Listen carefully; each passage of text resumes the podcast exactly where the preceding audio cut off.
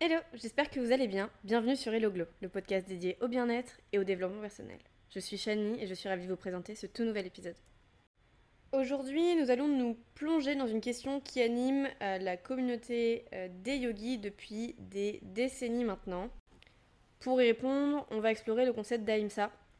Ahimsa, c'est le principe de non-violence ainsi que les principes de l'Ayurveda et des Gunas. Donc restez à l'écoute pour une perspective éclairée sur ce débat, parfois controversé. Je n'ai pas la science infuse, je n'ai pas de bonne réponse, mais je vais vous donner mon avis sur la question. Dans un premier temps, du coup, parlons d'Ahimsa. Euh, Ahimsa, c'est l'un des cinq yamas, donc les préceptes moraux du yoga, euh, énoncés dans les Yoga Sutras de Patanjali. Je vous ferai un, un épisode spécial sur Patanjali, ainsi qu'un épisode spécial sur euh, les Yoga Sutras, parce que selon moi c'est très intéressant, mais il y a beaucoup de choses à dire, du coup je vais voir tous les décortiquer. Mais aujourd'hui, on va parler un peu d'Ahimsa, comme ça, quand je vais faire mon épisode sur les Yoga Sutras, vous verrez ce qu'est Ahimsa. Euh, du coup, Ahimsa est le pilier de la non-violence, de la compassion envers toutes les formes de vie et de l'harmonie avec le monde qui nous entoure.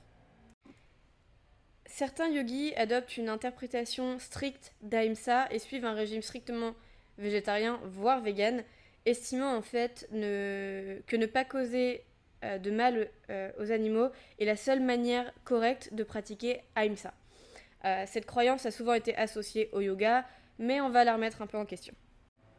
Pour illustrer cette question, on va évoquer une anecdote euh, qui est selon moi intéressante. C'est un étudiant français souhaitant devenir professeur de yoga a rencontré Desi Kachar en Inde en 90. Et en fait, bien qu'il suive un régime végétarien strict, il, il se plaignait euh, d'une baisse d'énergie et de concentration.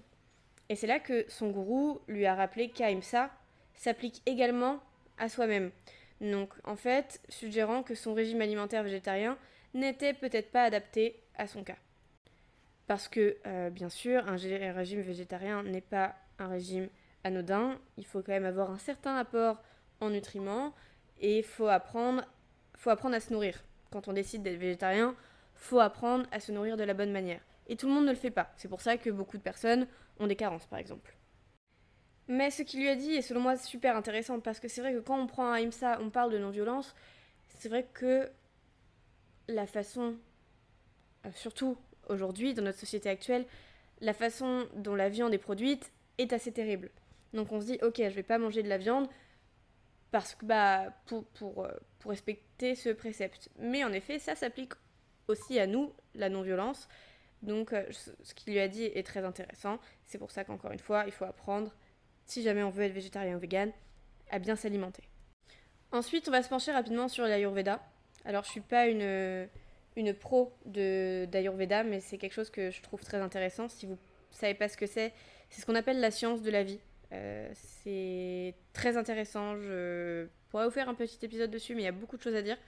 Et en fait, euh, l'Ayurveda reconnaît trois gunas fondamentaux, sattva, raja et tamas. Et en fait, chacun de ces gunas est lié à un comportement et à notre alimentation.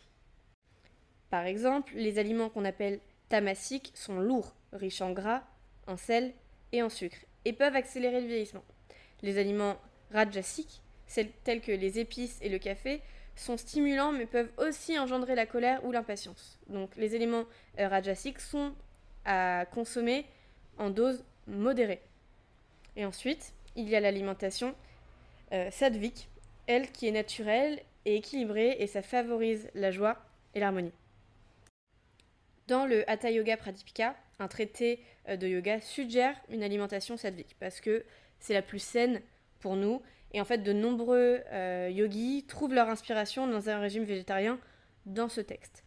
Parce que, bah, en effet, c'est beaucoup de légumes, c'est beaucoup de fruits, tout est naturel, plus ou moins dans, dans, dans euh, une alimentation sadvique. Cependant, euh, il reste essentiel de tenir compte du contexte dans lequel les anciens textes ont été écrits. Les yogis d'autrefois consacraient leur vie entière au yoga, tandis qu'aujourd'hui, on vit dans une société plus axée sur l'action, une société vraiment rajasique, euh, voire tamasique. Franchement, c'est on vit dans une société qui nous demande constamment de l'effort euh, qui est épuisante et qui demande toujours d'aller plus loin et de pousser notre corps plus loin. Donc c'est à prendre en considération. Pour conclure rapidement, la question de devenir végétarien ou non reste une décision personnelle. L'essentiel est de comprendre qu'Aïmsa nous encourage à réfléchir de manière consciente et à agir avec bienveillance envers toute forme de vie. Mais il n'y a, pas de jugement, euh, seulement une exploration de ce qui nous convient le mieux, tout en contribuant à un monde empreint de paix. Euh, donc du coup, il n'y a, pas de, bonne ou mauvaise réponse, il n'y a pas de...